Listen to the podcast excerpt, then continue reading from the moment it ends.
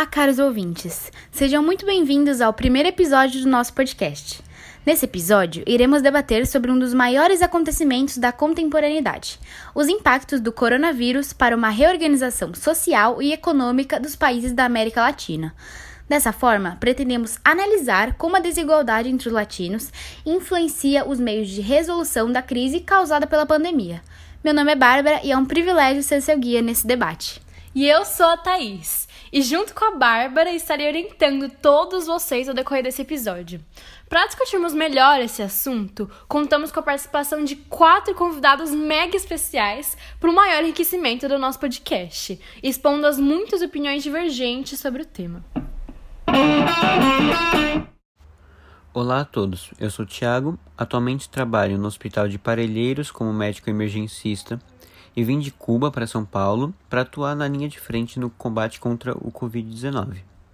Vou apresentar minha opinião de acordo com a minha experiência em epidemiologia e em crises como a do H1N1.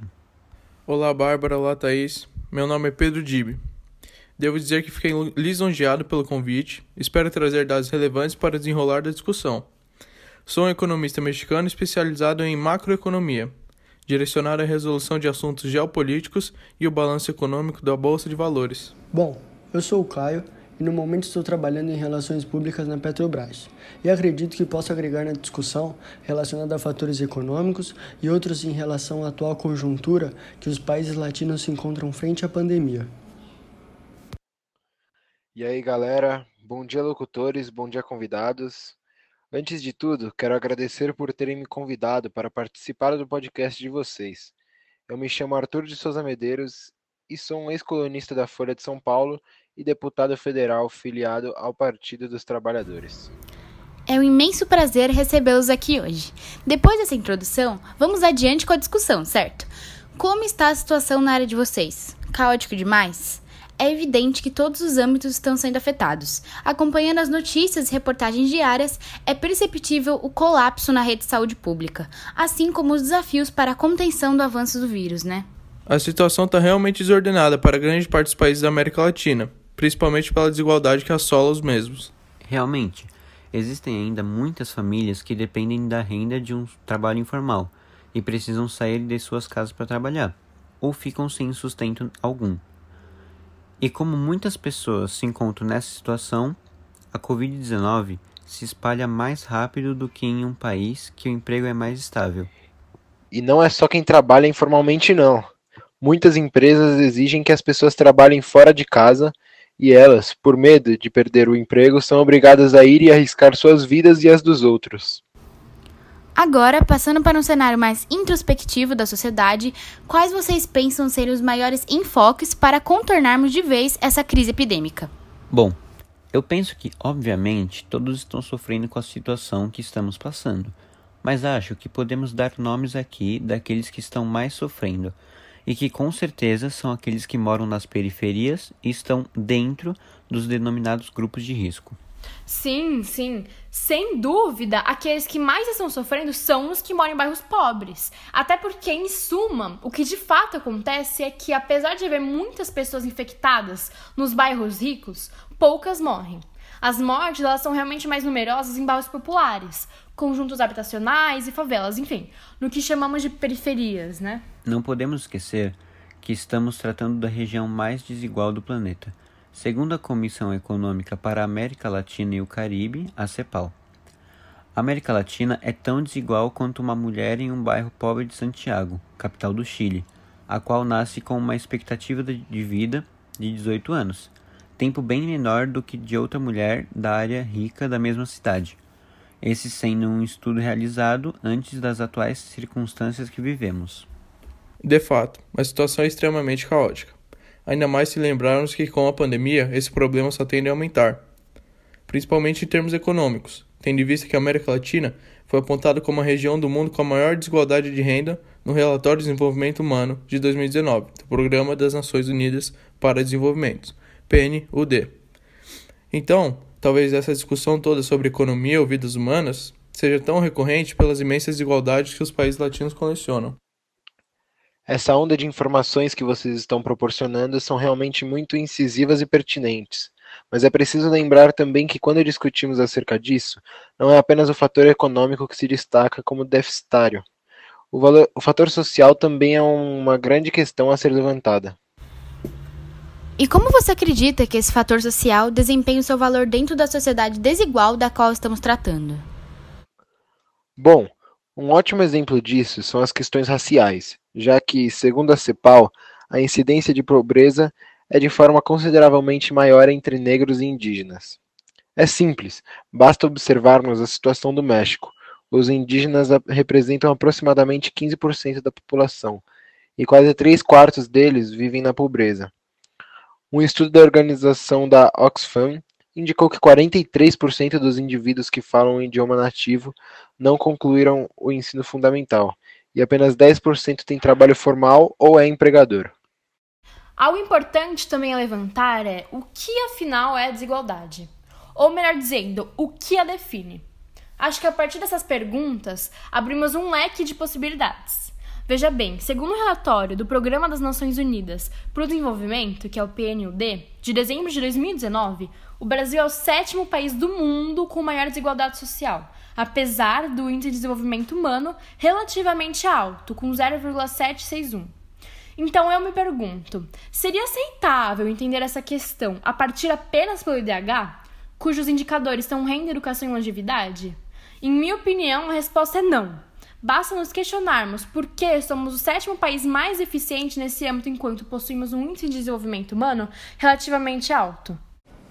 Realmente interessante o ponto que vocês tocaram. Com certeza esse assunto é um dos nossos maiores entraves. Mais interessante ainda é que essas discrepâncias sejam escancaradas em momentos de crise, porque logicamente em meio à crise nossos problemas apenas tendem a aumentar. E assim, muitas dessas nossas propostas para enfrentarmos a atual conjuntura do mundo são motivadas pelas desigualdades. Portanto, talvez apenas replicar medidas tomadas por outros países que são mais ricos não seja das melhores alternativas. E por que não seriam? Claro que não podem ser vistas como sinônimo de sucesso, mas talvez essas medidas, por serem utilizadas por países mais desenvolvidos, podem apontar para um ótimo caminho. Porque além do território ser outro, obviamente, não acho que exista um parâmetro coerente entre um país envolvido e um emergente, ou até mesmo subdesenvolvido, sem contar no imenso abismo de desigualdade que nos encontramos. Ou seja, apesar da tendência em tomar como base países envolvidos, as atuais circunstâncias não nos permitem dar-nos este direito de se igualarmos às potências de alto calibre, entre aspas. Mas então, pelo seu ponto de vista, está fora de cogitação, por exemplo, tomarmos como base algum método que mostrou dar, dar resultados em algum outro continente? Porque seria mais uma questão de adaptação ou seja, o que quero dizer é que não iríamos dar um Ctrl C e Ctrl V, entende? Acho que não está fora de cogitação, mas precisamos tomar as devidas precauções e adaptações, entre aspas, como você mesmo disse, porque, como já foi discutido aqui, ignorar uma das maiores chagas do continente não é resposta. Entendo. Inclusive, esse debate de replicar ou não medidas e propostas, tendo em vista toda essa situação da pandemia, é uma das maiores discussões atuais. Bom, mas eu pelo menos penso que ambos os lados sejam favoráveis. Quero dizer, que nenhuma das alternativas sejam inviáveis ou falhas de alguma maneira. E dentro dessas medidas, podemos ressaltar a questão do isolamento vertical horizontal como um exemplo? É um bom exemplo, mas quero dizer mais no sentido de assistirmos às manobras de outros países e replicarmos ou optarmos apenas por observarmos aquilo que acontece aqui e encontramos um meio que possa abranger as nossas devidas particularidades, como a desigualdade ou, como você disse, vertical ou horizontal, que, diga-se de passagem, é um grande embate hoje. Bom, já que tocaram no assunto, não vejo porquê de não debatermos sobre tal. Qual seria a forma mais adequada, nas suas opiniões, de combater a epidemia do coronavírus? Olha, primeiramente, acho importante expormos aqui Antes de tudo, o que seriam ambas propostas, certo? Então é o seguinte: aqueles que defendem o isolamento horizontal, que significa manter o maior número possível de pessoas em suas próprias residências, portanto, isoladas. Há outros que defendem o isolamento vertical, que implica manter as pessoas do grupo de risco, como idosos, diabéticos, hipertensos, isolados. E esse seria basicamente o resumo de ambas. Agora a questão é: existem duas opções e são as seguintes: a primeira significa dar valor às vidas, e a segunda, ao contrário disso, apenas priorizar a importante parte da economia. Isso mesmo, estamos apenas começando esse debate. Temos que dar ao público o que eles querem. A polêmica, né? Bom, antes que toda essa chacina comece, brincadeiras à parte, eu penso que se posicionar de forma que você fique apenas em cima do muro é uma posição pertinente, no sentido em que, mesmo que não concorde com ambas, ou por incrível que pareça, acabe simpatizando com ambas, precisamos expor as ideias. Mas presumo que saibam que provavelmente vão ser questionados, né? Entendi então. Você está nos dando as regras antes do combate. Exatamente. Lembrem-se que não vale golpes nas partes baixas, mas enfim que comecem os jogos. Bom, um ótimo ponto para começarmos são as vantagens e desvantagens. Penso que, sem dúvida, o isolamento horizontal tem maior potencial para conter a epidemia, pois ao isolar um número maior de pessoas acaba acarretando numa diminuição da transmissão do vírus, considerando, é claro, que esse vírus é transmitido facilmente e que a superlotação do sistema de saúde ocasiona a perda de várias vidas. Portanto, a vantagem do isolamento horizontal é clara: minimizar a transmissão do vírus, impedir a superlotação e esgotamento do sistema de saúde, com o objetivo de salvar o máximo de pessoas possível. E para mim, esse é o ponto-chave para desconsiderarmos o isolamento vertical. Com certeza é uma ótima alternativa para conter a proliferação do vírus, mas isso eu afirmo se tratando apenas de um curto a médio prazo. E o que você me diz? Pensa que nas devidas circunstâncias podemos manter o isolamento a longo prazo? Não me entenda mal, porém digo que o isolamento horizontal é o modelo mais eficiente por hora. Só então, depois de um período de avaliação, poderemos estipular talvez uma flexibilização, claro que apenas com a condição de atingirmos as devidas metas. Correto. Entendi muito bem o seu ponto e digo mais. O isolamento vertical é a melhor opção para o exato momento. Não se trata aqui de aceitar que vidas sejam perdidas para que uma empresa não tenha seu lucro reduzido ou até mesmo venha a falir. Não se trata de estabelecer uma troca entre vidas e dinheiro. A questão não é essa. Então, qual seria essa questão que você está falando? Pode explicar um pouquinho mais pra gente? A questão é a seguinte: uma economia desorganizada em recessão também acarreta perda de vidas. Explico. Se as estradas forem completamente fechadas, como material hospitalar chegará aos hospitais? Se os restaurantes em todas as estradas forem fechados, como os caminhoneiros continuarão a trabalhar? Por esse lado, não é dúvida para ninguém que a economia é importantíssima como você pontuou sobre os caminhoneiros, nós sabemos bem o que acontece neste país quando essa classe não trabalha. Ainda, uma recessão provocaria mais desemprego, mais miséria e queda na arrecadação do governo, que implicaria menos recursos para o próprio sistema de saúde. Então, é sim uma ótima proposta, mas ainda assim há suas controvérsias. Mas será que uma flexibilização seja necessária nesse momento? Eu tenho certeza de que uma abertura é necessária, mas precisamos saber o momento certo, porque é um fato que isso contribuirá para a proliferação da doença, sem contar que não temos registro de nenhum país que pôs em prática um modelo vertical e obtiveram resultados. Talvez a questão nem seja essa. Precisamos de exemplos palpáveis para replicá-los, além de sabermos das devidas consequências. Não penso que os países latinos teriam a mesma capacidade de recuperação, por exemplo, que a Itália teve. Exatamente. Sem contar que o mais próximo de grandes potências cogitarem utilizar deste modelo horizontal foi somente a Holanda e a Inglaterra, que apenas flertaram com a proposta e logo nas primeiras semanas desistiram da mesma. O isolamento vertical é menos professor em termos de combate à pandemia, pois é mais fácil isolar uma família inteira do que apenas uma pessoa dessa família que pertence ao grupo de risco, por exemplo. Se uma família tem um idoso que fica somente em casa, mas os demais circulam normalmente, indiretamente, o idoso também está exposto ao coronavírus. Por outro lado, de um modo geral, a economia continuaria organizada e em funcionamento, gerando inclusive recursos para o sistema de saúde. O ponto é que ainda não estamos nesse momento. E por que não estaríamos? Me permite responder? Claro. Ok, se me permite então, hoje o Brasil tem colocado em prática o isolamento horizontal o que é mais prudente a se fazer neste momento por vários motivos. Primeiro, o vírus é pouco conhecido no meio científico. Não dispomos ainda de remédios e vacinas devidamente testados e aprovados. Segundo, não podemos correr o risco de ver o sistema de saúde ruir com uma superlotação e, somente depois disso, tomar medidas. Terceiro, uma forte epidemia também tem impactos na economia, inclusive porque nesse cenário muitos se isolariam voluntariamente. Bom, ainda tenho minhas dúvidas, e ainda assim, mesmo com esse tipo de isolamento, é preciso tomar certos cuidados. Por exemplo, Inviabilizar o transporte de mercadorias não ajudará no combate ao coronavírus. Como mencionado, precisamos que suprimentos cheguem aos próprios hospitais.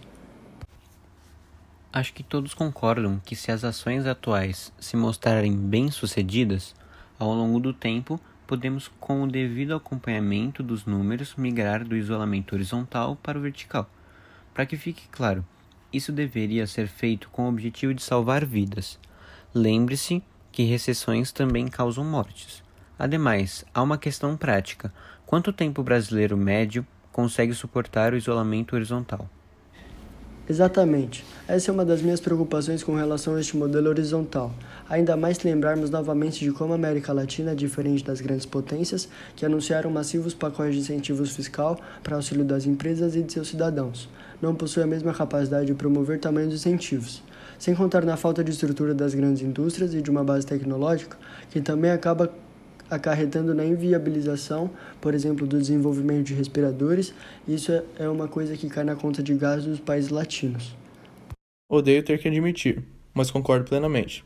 No entanto, não esperamos que esse período de isolamento horizontal, se feito corretamente, tome tanto nosso tempo e é exatamente por isso que já está sendo proposto aqui no Brasil. O auxílio emergencial, que concede um auxílio de até três parcelas no valor de 600 reais durante três meses, esses, essas medidas que estão sujeitas à ampliação do prazo. Não se esqueça também dos outros países latinos. No Chile, o governo adotou um plano econômico emergencial um pouco diferente do aqui aplicado, que é dividido em três eixos, sendo um deles o apoio à renda familiar, contemplando aqueles que se encontram registrados no subsídio familiar e no serviço de habitação e urbanização no valor de 50 mil pesos chilenos, aproximadamente 300 reais, o que atende em torno de 60% da população vulnerável. Já na Argentina, eles estão fornecendo um auxílio àqueles que se encontram em situação de vulnerabilidade, no valor de 10 mil pesos argentinos, cerca de 790 reais além de bônus para aposentados, profissionais da saúde e para cadastrados no programa de, no programa de subsídios à gravidez e crianças. Sim, sim, ainda não acaba por aí. Na Colômbia, também foi instituído um auxílio emergencial à população carente no valor de 160 mil pesos colombianos, em torno de 214 reais. Infelizmente, pelo que eu tenho visto na contramão dos outros países, o governo do México não emitiu nenhuma medida concreta de apoio financeiro à sua população. Isso é realmente preocupante. Bom, é evidente os impactos da pandemia no mundo, principalmente os impactos ocasionados pelo isolamento social ou pela falta dele. Dessa forma, a desigualdade, entre aspas, um conceito que está muito presente na pauta popular, ganhou mais ênfase nos países da América Latina. Eu acredito que todos os convidados aqui presentes estão sentindo essa disparidade social nos diferentes âmbitos profissionais, né? Certamente, Thaís. A disparidade do avanço do coronavírus pelos países latinos é preocupante. Não pelo fato de serem os mais atingidos, mas sim por possuírem uma clara dificuldade em equilibrar a balança comercial e impedir o colapso das redes de saúde. Bom, diga-me, você é um emergencista experiente e estrangeiro. De acordo com sua rotatividade profissional pelos países da América Latina, nos conte um pouco sobre as semelhanças e diferenças dos países ao lidarem com os danos ocasionados pela Covid-19. Para ser bem sincero, só tive a experiência de trabalhar em mais dois países antes de chegar ao Brasil. Um deles foi o México e outro o Chile vocês estão totalmente certos. A disparidade e a desigualdade presente nos países latinos são significativas, desde o âmbito da saúde até as políticas públicas de contenção. Contudo, tive o privilégio de conhecer excelentes profissionais, como o Dr. Andreu Comas, da Faculdade de Medicina da Universidade Autônoma de São Luís Potosí. Ele me forneceu diversos dados. Dessa forma, podemos concluir que a precariedade no México é elevada, sendo um dos países que menos fazem exames no mundo devido aos altos custos. Isso é realmente preocupante. Afinal, a falta de exames resulta em um descontrole dos valores de mortalidade ocasionados pela Covid-19. Dessa forma, para melhorar a prevenção e o combate à pandemia, é necessário apostar na prevenção e fazer mais testes rápidos e exames de PCR. Sem dúvida. Contudo, o México é o país com as maiores taxas de obesidade, diabetes e hipertensão do mundo. Portanto, a Covid-19 apresenta mais urgência no país. Afinal, mais da metade da população se encontra como grupo de risco. Realmente preocupante. Bom, Thiago, você também teve uma baita experiência no Chile, outro país da América Latina que presencia grandes dificuldades em lidar com a crise do coronavírus, né? Ah, sim. A situação no Chile é realmente alarmante, contudo, o grande déficit é a falta de conscientização das pessoas. Ao observar o cotidiano dos indivíduos, é perceptível a violação da quarentena e a aglomeração. É como se os cidadãos enxergassem o problema com uma certa distância e sem ter noção da gravidade. Se me permitem fazer uma observação, o Chile vem presenciando desde o final de 2019 intensos protestos que contestam o modelo político e econômico no país. As pessoas esperam garantias sociais como saúde, previdência e reajustes salariais, problemas esses que são resultados da intensa desigualdade. Muito bem comentado. A pandemia foi somente o estopim de grandes rachaduras sociais, econômicas e políticas que desencadearam suas consequências mais bruscamente. Em momentos de crise, a população busca apoio e suporte do governo. Contudo, como você muito bem sabe, essa situação do Chile é alarmante há algum tempo já. Agora que estamos nos aprofundando mais sobre essa questão do Chile, alguns meses atrás, aproximadamente em maio, eu estava lendo uma notícia que me chamou bastante atenção. Uma onda de protestos em La Pintana, outro município operário na periferia da capital chilena, abandonou o isolamento social e foram às ruas gritando frases como: preferimos morrer de coronavírus do que de fome. Eles repetiam. É realmente inquietante. O país tem um grande número de crescimento de mercado de trabalho instável, salários baixos, aumento de trabalhadores informais e de, e de autônomos, e um nível muito elevado de endividamento individual. Em função de desemprego, as questões trabalhistas são uma das questões mais reivindicadas pela população, a qual nega o isolamento social, em sua maioria em prol do trabalho. Bom, depois de chegarmos ao pico da Covid-19, onde anteriormente a maioria dos infectados e óbitos era de indivíduos que possuíam maior poder aquisitivo, agora a doença se espalha entre os mais vulneráveis.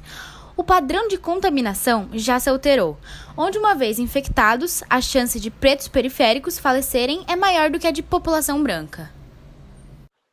Ah, isso é evidente. A aparência do vírus como uma doença de rico, o que muitos pensavam, já não se aplica mais. Os bairros com menores IDH presenciam maior número de contaminação, isso devido à carência de necessidades básicas para contenção e prevenção. Por exemplo, a favela de Paraisópolis, em SP, vivencia tempos nebulosos, uma vez que as pessoas não têm condição de ficar em casa, não têm saneamento, não têm nem sequer como lavar as mãos porque a água não chega. Isso é resultado de um enorme esquecimento público e a precariedade. Para podermos analisar melhor os impactos nessa região, após a instabilidade do Covid-19, a renda média brasileira cairá de 16.670 para 15.910, uma queda de 5% que acontecerá ao mesmo tempo em que a renda média global permanecerá praticamente estável. Entretanto, é visto um certo aumento nos preços de alimentos essenciais e básicos, ocasionando uma desestruturação econômica. Ah, e falando em desestruturação e desigualdade, vamos levar isso para o âmbito da educação. Sistema esse extremamente comentado e requisitado na atualidade. O Brasil ele acentuou ainda mais as falhas sociais ligadas à educação. Isso porque o preparo para as aulas à distância não se encontra eficaz para uma grande parcela da população. Diante da atual situação da disseminação do Covid-19 pelo mundo, as pessoas estão tendo que se adaptar em condição do isolamento social. Sendo assim, uma das principais adaptações nesse momento é o home office, homeschool e a utilização de trabalhos informais, visto que é imprescindível evitar locais com aglomerações. Nessa perspectiva, apesar de já termos a utilização do recurso digital como aliado, reconhecemos sua importância para o futuro, e como mesmo irá ressignificar o cotidiano de muitas pessoas. Ah, sem dúvidas. Enquanto aqui no Brasil encontramos problema em dar continuidade às aulas online, devido a fatores como falta de acesso à internet, computadores e celulares por grande parcela da população, países como China tiveram uma extrema facilidade. Por exemplo, Cerca de 240 milhões de crianças e jovens chineses se adaptaram rapidamente ao fechamento das instituições de ensino e passaram a ter aulas remotas em uma escala absurda comparada aos brasileiros, da educação básica ao ensino superior. Se trouxermos alguns dados à tona, no Brasil, estamos no fim da lista do Programa Internacional de Avaliação de Estudantes, o PISA. Ainda temos muitas crianças que não sabem ler ou escrever, Contudo, ao mesmo tempo, temos que desenvolver as habilidades do século XXI, porque o mundo não vai esperar por nós, sendo evidente o nosso atraso tecnológico nesse momento de pandemia. Nessa perspectiva, o nosso maior déficit educacional e econômico no futuro não será o analfabetismo, e sim a tecnologia sendo responsável por ser mais um parâmetro de desigualdade social. Exato. Contudo, esse atraso tecnológico e desigualdade é resultado de um processo histórico. Com a presença europeia na América Latina, a economia era totalmente baseada na extração de riquezas minerais e na exploração intensiva da terra em benefício das metrópoles, a fim de potencializar com a formação de oligarquias ligadas às cortes europeias, que recebiam a posse de largas extensões de terra e o domínio político das estruturas coloniais. Ah, também é importante ressaltar que, mesmo após os movimentos da independência, a renda comercial, assim como as propriedades de terras, permaneceram na mão da elite. Dessa forma, a concentração de poder na mão de poucos resultou em uma marginalização dos indivíduos situados às margens, como, por exemplo, descendentes de escravos e indígenas que não conseguiram a inserção na sociedade, permanecendo sem acesso à terra e à educação. Nossa, mas é realmente perceptível a nossa disparidade tecnológica em comparação a países de primeiro mundo, né, como China e Estados Unidos. Contudo, ao ressaltarmos dados assim, a situação fica alarmante. Mas se analisarmos como um estudante de classe baixa, morador de uma região periférica e sem acesso à rede de conexão à internet, qual é a chance desse aluno continuar com os estudos? Com certeza baixas, se me permite dizer. Para realizar a jornada de estudos, é necessário que o estudante tenha um local calmo e tranquilo para despertar o foco e atenção. Contudo, em Paraisópolis, por exemplo, o percentual de famílias com mais de duas pessoas por dormitório é de 44%, extremamente alarmante e dificultando o processo de aprendizagem dos alunos. Além disso, como já mencionado, o déficit tecnológico e a falta de experiência do ensino remoto pelos alunos devemos pensar também na formação dos educadores para as aulas online. Isso porque eles também encontram dificuldades para o manuseamento de atividade nos softwares. Isso também é consequência da desigualdade social, uma vez que a maioria dos apps educacionais necessitam do acesso pelo computador. Contudo, 97% dos brasileiros acessam a internet pelo celular. Essa desigualdade, o acesso tecnológico, vem colocando em risco a funcionalidade do Enem, sabe? O Exame Nacional do Ensino Médio, que tem o objetivo de avaliar o desempenho dos estudantes ao fim da escolaridade básica. Dessa forma, faz tempo que o Enem é o órgão responsável por levantar dados. Contudo, a imparcialidade do Enem entra em declínio, uma vez que, segundo o IBGE, somente 36% dos alunos da escola pública que contemplam o ensino médio entram em faculdades federais. Sendo assim, é evidente o contraste da desigualdade educacional, o qual 79,2% dos aprovados pertencem aos alunos de instituições privadas. Exatamente isso.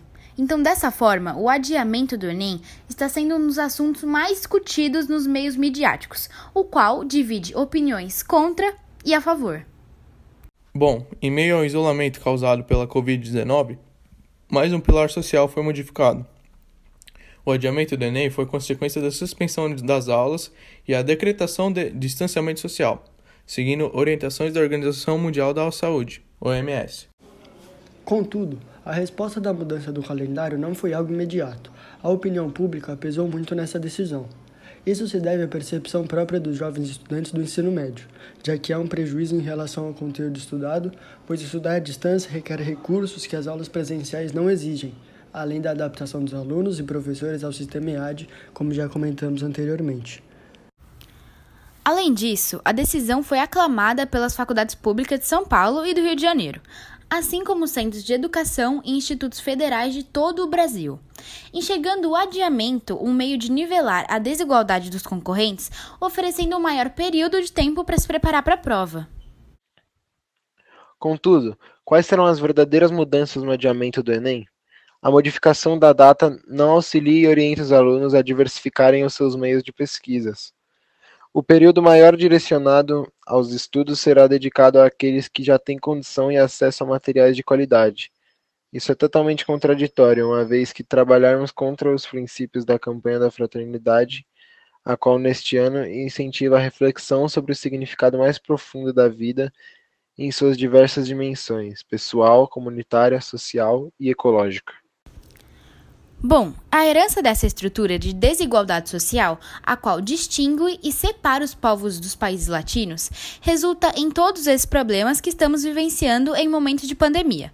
Como atender e fornecer o mesmo tratamento hospitalar para as pessoas que necessitam usar como a última opção o SUS para as pessoas de classe alta que frequentam hospitais particulares da mesma forma? Primeiramente, a sigla SUS significa Sistema Único de Saúde, o qual nada mais é do que o conjunto de todas as ações e serviços prestados por órgãos e instituições públicas federais, estaduais e municipais, da administração direta, indireta e das fundações mantidas pelo poder público. Contudo, os problemas desse sistema de saúde vêm desde sua criação. Primeiramente, o maior déficit é a falta de dinheiro para investir na infraestrutura e equipamentos internos. Isso acontece pois desde 1988 o dinheiro que a Previdência gasta com a saúde não vai para o SUS e sim para o INSS. A situação só piorou em 2016, quando o Congresso ele aprovou a proposta de emenda à Constituição que congelou os gastos na saúde por 20 anos. Além dos problemas financeiros, a falta de equipamentos e medicamentos também acompanha a superlotação dos hospitais. Tudo isso que eu falei agora desencadeia longas vagas de espera para consultas, poucos leitos hospitalares e atendimentos de má qualidade. Isso é totalmente diferente em hospitais particulares, os quais promovem atendimento decente e fornecimento para exames diversificados. Contudo, poucos têm acesso a isso. Cerca de 70% dos brasileiros não possuem plano de saúde, dependendo somente do SUS. Bom, mas a situação de outros países da América Latina em relação à saúde em tempos de pandemia também são preocupantes, como por exemplo México e Venezuela.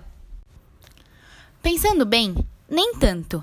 Trazendo outro país da América Latina em ênfase, levando em conta o seu passado conturbado político, a Venezuela mostrou um certo controle no combate ao vírus, acredita?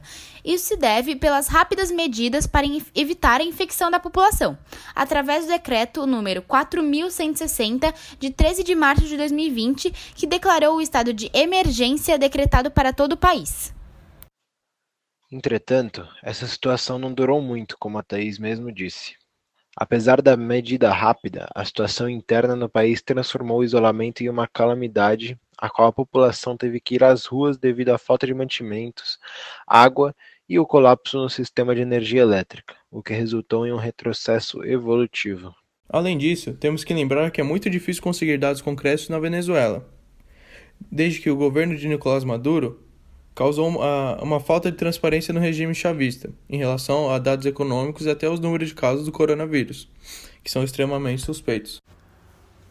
Essa falta de transparência tem gerado polêmicas internacionais, uma vez que venezuelanos tendem a migrar a países vizinhos, buscando melhores condições de vida. Logo, isso é preocupante, uma vez que a entrada dessas pessoas nos outros países tendem a trazer saturação dos sistemas sanitários dos locais vizinhos. Os países como Estados Unidos e União Europeia estão pressionando as autoridades venezuelanas para a entrada de uma ajuda humanitária em grande escala ligada à ONU. Isso compromete os dados globais, uma vez que não tem uma estimativa correta sobre o número de contágio no país. Bom, mas a situação não é tão simples assim. Com uma ditadura evidente na Venezuela, a discussão em torno de ajudas humanitárias foram motivos de conflito pela oposição uma vez que a influência de países estrangeiros significa uma tirada de poder sobre a soberania nacional do governo de Maduro. Ah, mas vida é vida. A situação da Venezuela já está comprometida há tempos, no qual brigas ideológicas e políticas colocam a vida de pessoas em risco. Com a pandemia resultando na escassez do acesso à rede de saúde, a ajuda humanitária é essencial. Renegar isso pode implicar no próprio colapso do país o qual já vem dando indícios. Muito bem. Agora, eu acredito que já podemos discutir outro tema um tanto quanto polêmico e que sempre é motivo de divergências gigantescas entre as pessoas, que seria a ideologia e como ela se envolve com a pandemia do corona. Sim, de fato temos muito a discutir sobre isso. Como vocês acreditam que todo esse lance de ideologia e desentendimentos políticos podem afetar na desigualdade que teimam em assolar a América Latina? Para poder responder sua pergunta, precisamos primeiro entender o que é a ideologia. Ideologia é, é, assim, bem por cima mesmo, um conjunto de ideias ou uma idealização sobre algo uma, um tipo de ciência capaz de organizar e estudar o conjunto de ideias que formam a intelectualidade humana. Assim, a gente entende que todos temos ideologias, querendo ou não, desde que se possua uma opinião sobre algo. Então, o problema da América Latina não é a ideologia em si, mas essa briga ideológica infinita que faz com que os países subdesenvolvidos não avancem nunca. Sim, acho que é muito importante enfatizar o que o Pedro disse.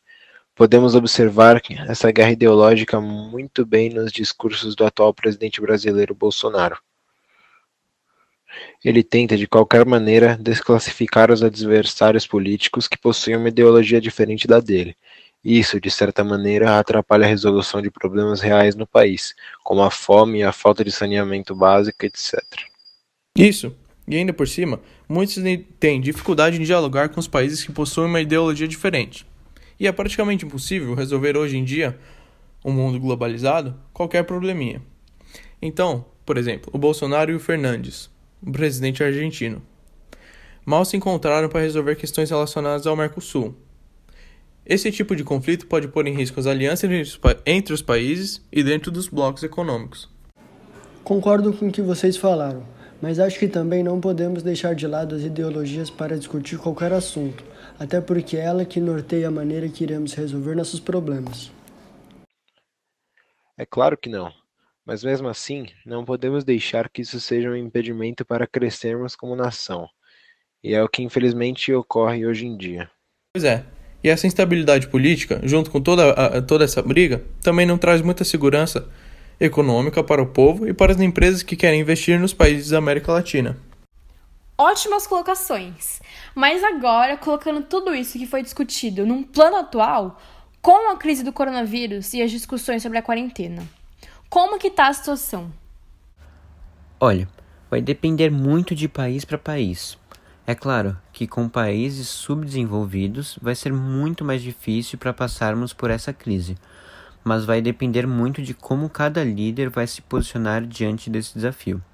A Argentina, por exemplo, implantou uma quarentena rígida e preventiva, ou seja, o país tomou uma providência sólida. E mesmo assim, teve índices terríveis em relação ao contágio pelo vírus. Martim Vizcarra, o presidente do Peru, também tomou ótimas medidas de precaução, e sua gestão política foi aplaudida por grande parte da população peruana. Os índices também não vão muito bem, mas temos que levar em conta que eles fazem muito mais testes que outros países e aparentemente não tem tantos casos de Covid-19. É evidente que a maior parte dos países latinos não estão em situação boa, mas nenhum se compara ao Brasil, já que, como dito anteriormente, o presidente se preocupa demais com a ideologia. Tanto que, em uma reunião do Senado, alguns senadores tiveram que pedir a união da classe política em torno de uma causa maior. E mesmo assim, até o momento, só se é feito o contrário. É ele contra o mundo. Nenhuma medida concreta está sendo tomada. É uma bagunça 24 horas por dia e a população já não sabe mais o que está acontecendo ou o que irá ocorrer. Assim, nada é feito para aliviar a crise que o coronavírus trouxe, e quem mais vai perder nessa guerra ideológica é a população carente, uma vez que não se trabalharem, que se não trabalharem, não tem seu sustento, mas se forem trabalhar, correm risco de vida. O que era para estar sendo feito para ajudar essa parte da população está sendo deixado de lado. E isso independe de visões ideológicas. Então, você acha que com instabilidade política e sem guerras ideológicas, esse cenário brasileiro poderia mudar? E até talvez ser mais parecido com um dos outros países da América Latina? Claro, até porque sem instabilidade política teríamos uma, na presidência uma pessoa no qual a população confia e poderíamos ter mais recursos disponibilizados especificamente para a situação da pandemia. Não precisaríamos nos preocupar com outras coisas. Mas também é muito mais que isso. Não basta termos um político bom no poder se a população não fizer nada do que for recomendado. Grande parte da culpa do Brasil estar do jeito que está é culpa sim do povo que está saindo nas ruas, não só do presidente. Tudo bem, mas muitas pessoas são obrigadas a sair de casa por conta do trabalho. As que estão indo para as ruas por caprichos devem sim ser responsabilizadas. Mas quando você tem um presidente que sai toda hora e não liga para o distanciamento social, ele está basicamente falando para as pessoas que está tudo bem desrespeitar a lei do país, que ele é responsável. É, galera, a situação não tá fácil para ninguém não, viu? Algumas pessoas têm que sair de casa por conta do trabalho ou outras situações emergentes. Então, aqueles que estão desrespeitando a quarentena é falta de noção mesmo, né? Vamos parar com isso. Muito bem, gente. Vamos abordar outro tema agora, tão importante quanto. Não é de agora que milhares de pessoas são forçadas a saírem de suas cidades, países ou estados para encontrarem um estilo de vida melhor. E mesmo com a pandemia do coronavírus, esses migrantes, imigrantes e até refugiados não esperam para buscarem novos lugares para morarem. Como é que está esse problema? De fato, os problemas não esperam a Covid-19 passar para os resolvermos. Acontece que, com o desemprego e com todas as questões financeiras, as pessoas estão, mais do que nunca, desesperadas para ir para outros lugares em busca de oportunidade de emprego e moradia e etc. Pois é, e nem as fronteiras, que foram fechadas como medida para evitar a expansão do vírus nos territórios, está impedindo o deslocamento de pessoas. Eu sei que no Peru o caso estava grave e muitas pessoas estão se deslocando dentro do próprio país, voltando às suas terras de origem. Na Venezuela funciona um esquema parecido. Milhares de venezuelanos estão morando nas ruas do Peru e da Colômbia, pois não tinham como pagar as acomodações em que estavam ficando. E claro, não conseguem ir, ir para a Venezuela por conta da fronteira. E o pior é que muitas pessoas da Venezuela sofrem xenofobia e acontecem despejos indiscriminados e o país não está dando conta de levar todos de volta. Mas também essas pessoas não pensam muito em quem elas vão estar afetando. Por exemplo, imagina se um venezuelano vem para o Brasil no meio dessa crise toda, que já era comum um tempinho atrás. Como que os brasileiros ficam? A gente já está no estado crítico, sem mais ninguém vindo para cá. E se piorar essas ondas migratórias? Aí que não vai ter emprego para brasileiro mesmo. Eita, calma lá, que também não é assim não. Quem está migrando não está migrando porque quer não. Tenho certeza de que, que ninguém quer passar por um processo desses no meio de uma pandemia, arriscando mais ainda suas vidas. Mas eles fazem isso porque é tudo ou nada e está na hora de termos um pouquinho mais de empatia uns com os outros. Não é porque o coronavírus surgiu de repente que essas pessoas pararam de ter direitos. Se precisam de asilo e ajuda, temos que oferecer, isso porque eles são seres humanos acima de qualquer outra nacionalidade. Sim, sim, mas isso não exclui o fato de que eles podem estar transportando os vírus de um lugar para o outro e no processo matam muitas pessoas. E pelo quê? Mas ninguém está falando que medidas de saúde e higiene não podem ser tomadas. E não só podem, como devem. Testes têm que ser realizados, todos devidamente protegidos e com máscaras. Mas como já foi dito anteriormente, a vida deles não vai parar só porque queremos. Eles vão continuar morrendo de fome. Exatamente. E para que o problema não chegue tão longe, Cada governo deveria estar pagando acomodações para ninguém ficar na rua e evitar o contágio do vírus. Ou ao menos não despachar as pessoas das suas casas porque elas não conseguem pagar o aluguel. Mas infelizmente essas coisas estão acontecendo. Enquanto ocorrem, os outros países, principalmente aqueles que têm melhores condições, têm o dever de dar asilo ao máximo de pessoas. Depois dessa discussão, não podemos esquecer de tratar as pessoas com dignidade e total respeito pelos seus direitos humanos, principalmente aquelas que precisam de abrigo em um momento tão difícil quanto a pandemia. Mas, seguindo os assuntos, a reforma da Previdência deu o que falar no passado. Sim, exatamente. E acontece que em 2019, as contribuições em previdência aumentaram 23,4% em relação ao igual período de 2018. Mas como que essa situação toda tá com o coronavírus? Mudou muita coisa? Mudou muita coisa sim, e não foi para melhor. Estava previsto que o ganho médio do fundo da previdência ia continuar aumentando, mas aí o corona aconteceu, né? Acontece que a crise da pandemia afeta muito todas as pessoas e muitas param de investir. Então, de todos os fundos abertos para captação, 79,9% tiveram resultado negativo. Ah, sim. E como que eles vão lidar com a situação sabendo da crise da Covid-19? Bom, não dá para saber com certeza o que vai acontecer, o quanto piorar e se vai piorar demais. Mas diante de um ambiente recheado de incertezas, a tendência é que grande parte dos fundos que tiveram queda reavalie seus, in seus investimentos ativos e os diversifiquem para conseguir sobreviver à crise. Exatamente. E não podemos esquecer que o risco dos investimentos sempre existiu, só que ninguém esperava por uma queda tão brusca. Nesses momentos, não pode se precipitar. Temos que avaliar com cuidado os riscos e os investimentos. Bom, todos nós aqui já sabemos que as fake news são causadoras de diversos problemas. Ainda mais aqui no Brasil, onde, segundo pesquisas, cerca de 62% dos brasileiros acreditam em notícias falsas e o que deixa o país em primeiro lugar em um ranking de fake news. Ao meu ver, esse tema é de extrema importância a ser discutido ainda mais em uma época onde se passa uma pandemia muito perigosa. Concordo completamente com você, Caio.